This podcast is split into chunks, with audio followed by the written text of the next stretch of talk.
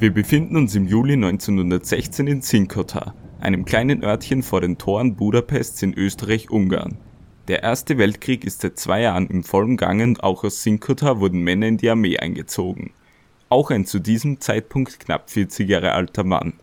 In welcher Schlacht dieser gerade mit den kaiserlichen und königlichen Truppen kämpft, ist nicht bekannt. Eigentlich weiß man nicht einmal, ob er überhaupt noch am Leben ist. Viel interessanter ist aber ohnehin, was sich auf seinem Grundstück abspielt. Als sein Vermieter dieses nämlich betritt und darauf mysteriöse Metallfässer findet, wird plötzlich sein größtes Geheimnis offenbart. Insgesamt zwei Dutzend Leichen sammelt er auf seinem Anwesen in rund neun Jahren an. Seine bevorzugten Opfer waren alleinstehende Damen und sein Modus operandi war dabei stets derselbe. Dennoch sind viele weitere Details zu den Morden im Verborgenen geblieben. Der Protagonist blieb nämlich für immer verschwunden. Dies ist die Geschichte des ersten und womöglich auch schlimmsten ungarischen Serienmörders, der für seine schrecklichen Verbrechen niemals zur Rechenschaft gezogen werden konnte. Von El Keller bis Zikode, Mordio präsentiert die schlimmsten Serienmörder aller Zeiten. In der heutigen Ausgabe Bela Kiss, der Blaubart von Budapest. Das Leben des Belakis begann am 28. Juli 1877 in der ungarischen Gemeinde Ischak, rund eineinhalb Autostunden entfernt von der heutigen Hauptstadt Budapest. Sein Vater János Kiss, ein Landwirt, verstarb bereits früh und seine Mutter Verona Wager war mit ihrer Elternrolle chronisch überfordert. Nicht fähig für den kleinen Bela selbst zu sorgen, gab sie ihm bald zur Pflege an ihre Schwester oder jedenfalls an eine gute Bekannte weiter. Wie in ländlichen Regionen Österreich-Ungarns nicht unüblich, erhielt auch Bela nur eine oberflächliche Schulbildung, wurde aber stets als sehr zuverlässiges sowie als überaus umgängliches und braves Kind beschrieben. Kiss erlernte als Jugendlicher den Beruf des Blechschmiedes. In Österreich wird eine Person, die mit dieser Tätigkeit ihr Brot verdient, heute wie damals als Spengler bezeichnet. Bis zum Erreichen der Volljährigkeit lebte er dann bei seiner Großmutter bis er deren Fürsorge verließ und in die weite Welt hinfortging, wieder das Konsumieren alkoholischer Getränke gänzlich und auch die Eroberung der Damenwelt stand für ihn zu diesem Zeitpunkt nicht weit oben auf seiner Prioritätenliste. Dies änderte sich spätestens mit seinem Auszug, denn einige Jahre als Vagabund lebend, ohne dabei eine wirklich gefestigte Heimat zu besitzen, führten ihn durch die Städte des großen Reiches und in die Herzen diverser junger Damen. Im Jahr 1901, Kiss war damals Mitte 20, beendete er seine wilden Jahre und ließ sich im Dorf Sinkota nieder, wo er in ein kleines Häuschen zog, welches er mietete. Damals noch eigenständig am Rande von Budapest gelegen, gehört Sinkota heute zu Budapest und liegt im 16. Bezirk der Großstadt. Zur damaligen Zeit war Sinkota ein hervorragender Rückzugsort für in der Stadt Gesuchte, die sich dort leicht der staatlichen Verfolgung entziehen konnten. Nach Angaben eines örtlichen Beamten lebten in Spitzenzeiten bis zu 120 aus Budapest verbannte Personen mit ihren Familien dort. Heutzutage unvorstellbar, aber in dieser Zeit war es ein leichtes Spiel, als Gesuchter erfolgreich in der Provinz unterzutauchen. Gänzlich unglücklich waren die Städte über deren Flucht auf das Land aber sicher nicht, denn es wurde gewissermaßen toleriert. Belakis zog zu dieser Zeit aber vermutlich nicht als Verbannter oder Aussteiger nach Sinkota, sondern sah den Ort als Chance, dort ein gutbürgerliches Leben einzuschlagen. Er eröffnete im Ortsinneren eine kleine Werkstatt, in der er seine Berufung, nämlich jene des Blechschmiedes, gewissenhaft ausübte und sich dadurch einen guten Ruf sowie einen gewissen Wohlstand erarbeiten konnte. Durch seinen guten Verdienst konnte er ein unbeschwertes Leben führen, übernahm sich mit seinem großzügigen und verschwenderischen Lebensstil jedoch häufiger, weshalb er öfters mit der Miete zurückblieb. Trotz seiner geringen Bildung schaffte er es sich sehr viel Wissen aus Büchern anzueignen, denn er las sehr gerne. Laut einer Tante sprach er sieben Sprachen, jedenfalls gab er häufig damit an. Und obwohl er durch seine Leseleidenschaft sehr gut mit Worten umgehen konnte, also sehr eloquent war, blieb seine Rechtschreibung sein gesamtes Leben über sehr schlecht. Er verzichtete in Schriften beispielsweise auf jegliche Zeichensetzung. Daneben interessierte er sich für die Lehren der Astrologie und des Okkultismus. In Sinkota bemerkte man alsbald einen regelrechten Ansturm junger Damen auf das Anwesen von Bela Kiss, der durch diverse Annoncen in den Lokalzeitungen aktiv nach Frauen zur Heirat suchte. Kiss war jedoch nicht an einer zukünftigen Gemahlin interessiert, sondern vielmehr am Bargeld in deren Taschen. Im Herbst 1905 kam Margaret Todd, genannt Margit, aus Budapest nach Sinkota. Als Eigentümerin eines sehr gut laufenden Cafés in Budapest gehörte sie zu den Besserverdienerinnen in der Damenwelt. Ihr fehlte jedoch der richtige Mann an ihrer Seite.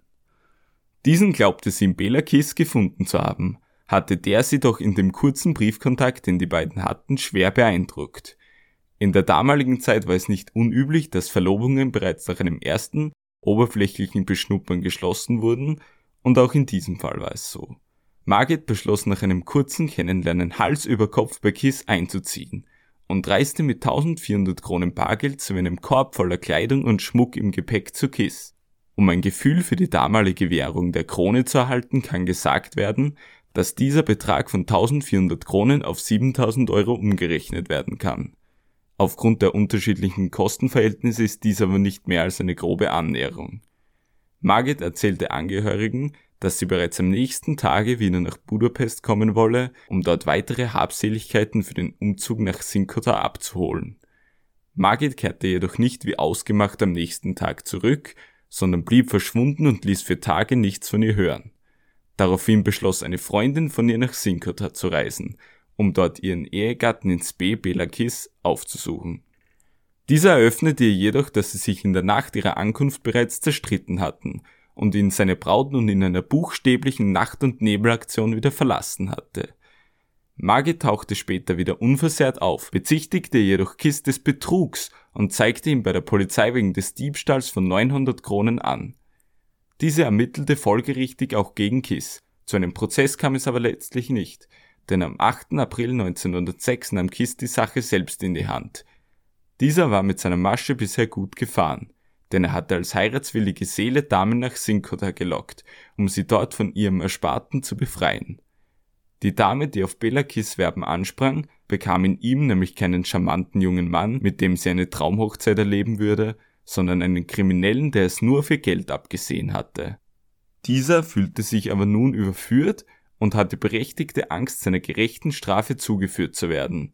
Deshalb musste er die ihm gefährlich gewordene Margit zum Schweigen bringen. Mit einer List lockte er diese erneut zu seinem Haus, die in der Erwartung, das Geld zurückzuhalten, tatsächlich seiner Einladung folgte.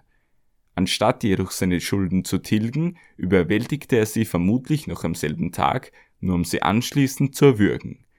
Die Leiche von Margit versteckte er dann in einem selbst hergestellten Zinnfass. Der Staatsanwaltschaft Budapest, die in der Klärung der Betrugssache beauftragt war, kam das Verschwinden des Betrugsopfers aber unverständlicherweise keineswegs spanisch vor. Margits Mutter brachte ihr Verschwinden sogar direkt mit Kiss in Verbindung und äußerte diesen Verdacht auch in aller Öffentlichkeit. Doch alle Aufwände waren umsonst.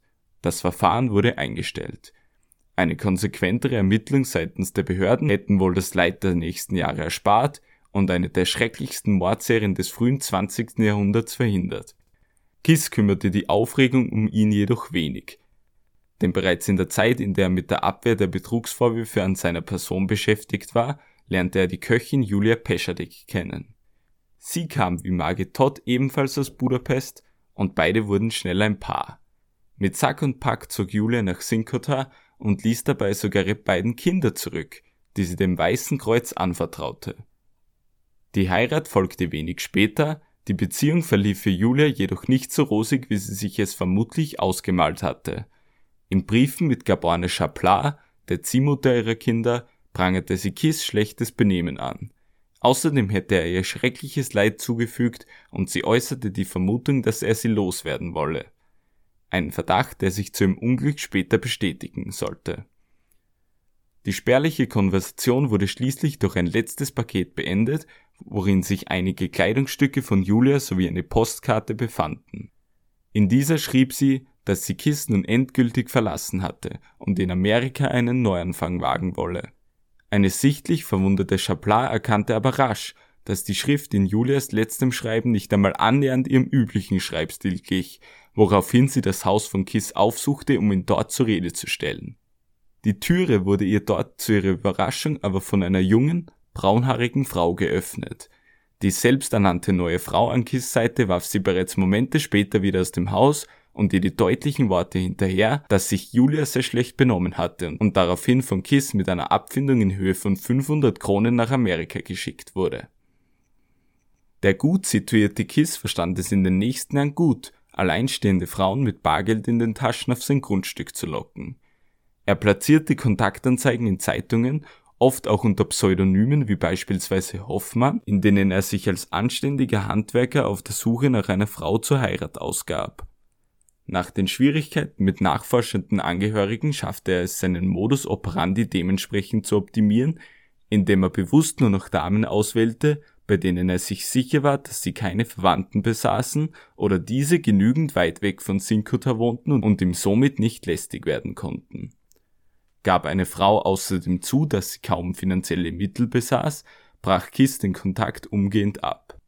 War nun ein geeignetes Opfer gefunden, machte er bereits in den ersten Briefen klar, dass er in der Beziehung Geld erwarte, um damit seine nächsten Projekte finanzieren zu können. Das Liebesverhältnis hielt dann so lange, bis der letzte Groschen aus den Damen herausgequetscht war. Im Gegensatz zu Margit Todd machte er auch nicht mehr den Fehler, seine Angebetete nach ihrer Ankunft wieder gehen zu lassen, sondern ein versiegter Geldhahn bedeutete gleichzeitig auch das Ende der jungen Dienstmädchen, Köchinnen und Verkäuferinnen. Kiss strangulierte diese dann zumeist im Schlaf mit einer Schnur, während er zugleich ein Taschentuch in den Mund der Opfer steckte, damit auch ja keine Nachbarn durch laute Schmerzensschreie geweckt werden hätten können. Die toten Körper entsorgte er bevorzugt in großen Zinntanks, die sich auf seinem Grundstück deshalb schlagartig vermehrten. Lästige Nachfragen bezüglich seiner ungewöhnlichen Anhäufung von Metallfässern beantwortete er stets gleich, nämlich dass er für den bevorstehenden Krieg Benzin für eine spätere Rationierung sammle. Kiss gelang es aber auch Leichen unentdeckt auf seinem Besitz zu verscharren. Dennoch wurde er mehrmals bei unerklärlichen Grabungsarbeiten auf seinem Grundstück beobachtet. Er zeigte aber auch weitere verdächtige Verhaltensweisen, beispielsweise durfte keine Menschenseele auch nur einen Fußabdruck in seinen heiligen Blumengarten hineinsetzen. Und so kamen immer mehr Frauen nach Sinkota. Kaum eine ging jedoch wieder weg. Warum er sich niemals festband, begründete er damit, dass Frauen unanständig und untreu sind. Kein Nachbar schöpfte jedoch Verdacht, dass Kiss nicht alle Damen wieder aus Sinkota wegschickte, sondern einige sogar viel weiter ins Jenseits verfrachtete. Dennoch wurde zumindest ein gewisser Herr Hoffmann in zwei vermissten Fällen als eine der letzten Kontaktpersonen ausgemacht und als wichtiger Zeuge zur Fahndung ausgeschrieben.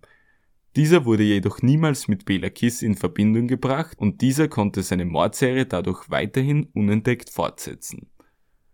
Im Frühjahr 1912 begann er eine Beziehung zu einer 15 Jahre jüngeren Frau namens Maria, die wie viele vor ihr schnell bei Kiss einzog und ihn vermutlich auch heiratete. Damit wurde sie seine zweite Ehefrau, der für die Ewigkeit geschlossene Bund hielt jedoch nicht einmal für ein Jahr an. Denn bereits kurz nach ihrer Ankunft in Sinkota ging Maria eine Affäre mit dem Musiker Pal Bihari ein, der ebenfalls im Ort lebte.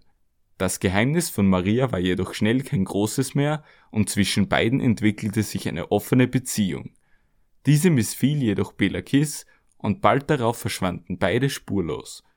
Der gebrochene Ehegatte erklärte anschließend im Dorf, dass seine Frau mit Bihari durchgebrannt war. Kurz daraufhin stellte er die Haushälterin Janoschne Jakobetz ein, eine ältere Frau, die ihm die Hausarbeit abnahm. Eine Frau im Haus tat den stetigen Damenbesuchen aber keineswegs einen Abbruch. Vielmehr sollte Jakobetz später zu Protokoll geben, dass sie nicht viel von seinen Liebesgeschichten wusste und er ihr auch keine der Frauen vorgestellt hatte. Am 28. Juli 1914 startete der Erste Weltkrieg mit der Kriegserklärung Österreich-Ungarns an Serbien. Belakis war zu diesem Zeitpunkt bereits 37 Jahre alt und wäre somit nicht mehr als Soldat eingezogen worden. Dennoch meldete er sich kurzerhand freiwillig und ließ sein Grundstück in der Obhut von Janoschny Jakobetz zurück. Er wies sie vor seiner Abreise an, alles so zu belassen, wie es war, und verbot jedem den Zutritt in die Holzkammern, in denen laut ihm wichtige Materialien aufbewahrt waren. Außerdem überreichte er ihr ein ominöses Paket und wies sie an, dieses umgehend zum Rathaus zu bringen, wo dieses erst nach seinem Tod geöffnet werden hätte sollen. Sein Eintritt in die ungarische Armee kennzeichnet das Ende seiner fast zehn Jahre langen Mordserie. Es gilt anschließend als gesichert, dass Kiss im serbischen Nisch alsbald in Kriegsgefangenschaft geriet. Jedoch endeten seine Kontaktversuche mit Damen auch dort nicht. Noch aus einem Gefangenenlager sandte er als Adalbert Kiss eine Postkarte an eine Magd nach Budapest, in der er 50 Kronen für seine Befreiung aus der Gefangenschaft einforderte. Wie sein Schicksal im Krieg anschließend weiterging, ist nicht hundertprozentig geklärt. Auf jeden Fall wurde am 5. Februar 1915 der Tod eines Belakis aus einem Lager im serbischen Valjevo vermeldet. Als Todesursache wurde die Kriegspest angegeben, die heutzutage eher als Typhus bezeichnet wird.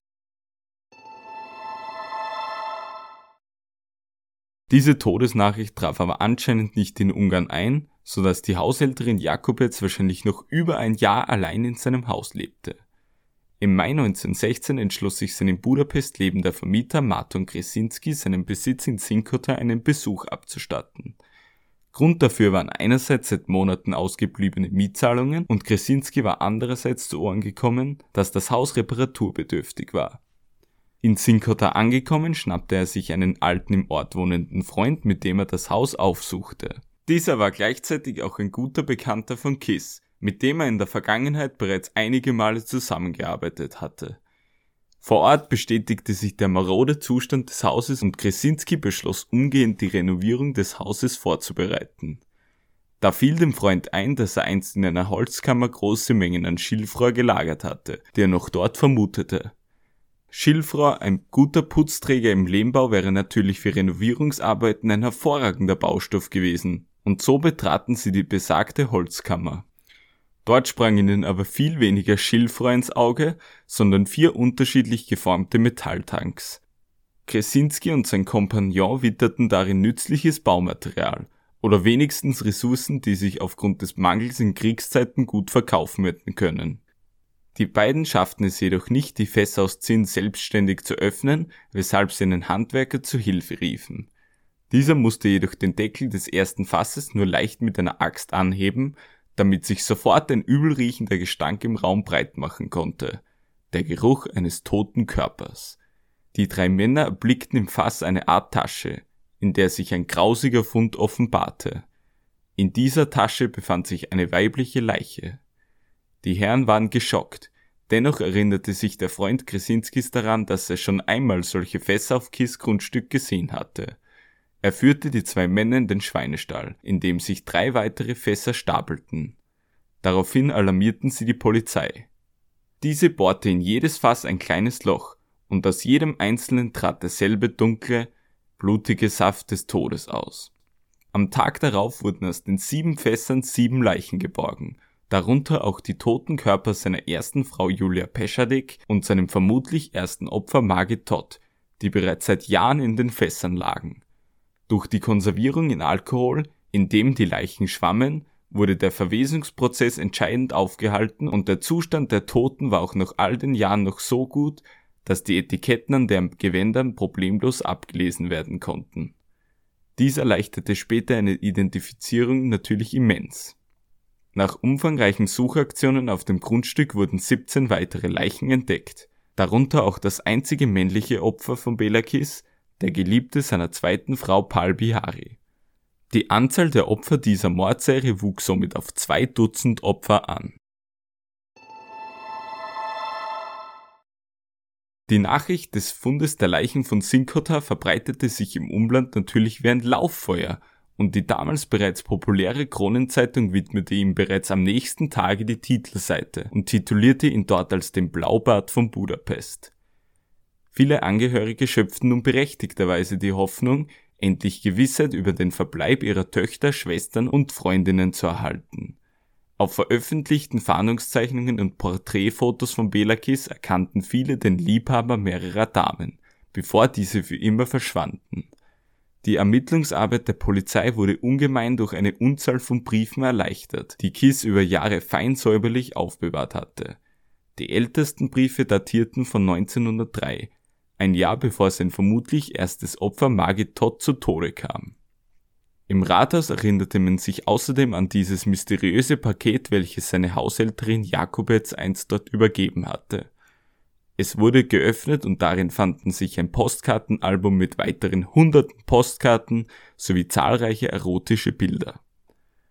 In einem Raum, welchen Jakob jetzt neben der Holzkammer ebenfalls nicht betreten durfte, wurde ein Fotoalbum mit Fotos von über 74 Frauen gefunden, sowie mehrere Bücher über Tötungsmechaniken und Gifte. Die Ermittler kämpften sich nun durch sämtliche Liebesbriefe, Postkarten sowie Fotos und kamen letztlich zum Schluss, dass Kiss in elf Jahren mit mindestens 174 Frauen Kontakt gepflegt hatte. Damit war der Identifizierung der noch unbekannten Leichen natürlich gewaltig geholfen, denn die Kommissare konnten sehr viele der Damen lebend ausmachen und somit als Opfer ausschließen. Von den wenigen, die nicht gefunden wurden, konnten manche schließlich positiv als Opfer von Kiss identifiziert werden.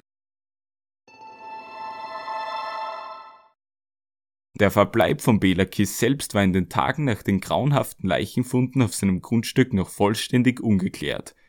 Erst im Laufe der nächsten Tage bestätigte das Rote Kreuz den Tod von Bela Kiss an jenem Februartag 1915 in einem Gefangenenlager im serbischen Valjevo was das Rote Kreuz dazu veranlasste, so sicher zu sein, dass es sich hundertprozentig um den Serienmörder Bela Kiss handelte, wurde nicht bekannt gegeben. Dazu muss gesagt werden, dass es überhaupt nicht unwahrscheinlich ist, dass der als tot vermeldete Bela Kiss einfach zufällig denselben Namen trug wie er, da sowohl der Vorname Bela als auch der Familienname Kiss überaus gebräuchliche Namen in Ungarn sind als Vorsichtsmaßnahme wurde die ungarische Armee trotzdem darauf aufmerksam gemacht, nach dem Verdächtigen Ausschau zu halten, konnte diesen in der vorherrschenden Kriegsbürokratie aber nicht ausfindig machen. Für viele Menschen und vor allem für die Medienlandschaft war ein Mörder, der für seine Taten ungesühnt blieb und im Krieg sogar einem ehrenwerten Tod erlag, nicht so einfach hinzunehmen. Es passte einfach nicht ins Bild des von der Presse gezeichneten Monsters, und deshalb wurden bald allerhand Vermutungen aufgestellt, die allesamt darauf hinausliefen, dass er noch am Leben war und seinen Tod nur vorgetäuscht hatte. Diese Gerüchte wurden auch durch Zeugen angeheizt, die an die Öffentlichkeit gingen und davon berichteten, dass sie Kiss noch im November 1915, also ein halbes Jahr nach seinem mutmaßlichen Tod gesehen hatten. So wurde es als höchstwahrscheinlich empfunden, dass der gerissene Kiss seine eigene Todesnachricht gar selbst verfasst hatte, oder es ihm an den Viren an der Front gelang, seine Papiere mit einem Mitsoldaten zu tauschen, mit denen er dann erfolgreich untertauchen konnte. Eben dieser Soldat starb dann als Bela Kiss in Gefangenschaft und wurde als eben jener für tot erklärt. Dass sich selbst die ungarischen Behörden nicht sicher waren, ob Kiss nun wirklich tot war, zeigte eine initiierte intensive Suchaktion, die sich über eine geraume Zeit erstreckte, jedoch Bela Kiss nicht zutage fördern konnte. Diese Suche stand aber auch generell unter keinem sonderlich guten Stern, denn die zusammenbrechende Regierung verschlechterte die Rahmenbedingungen einer erfolgsversprechenden Strafverfolgung eher, als dass sie sie verbesserte.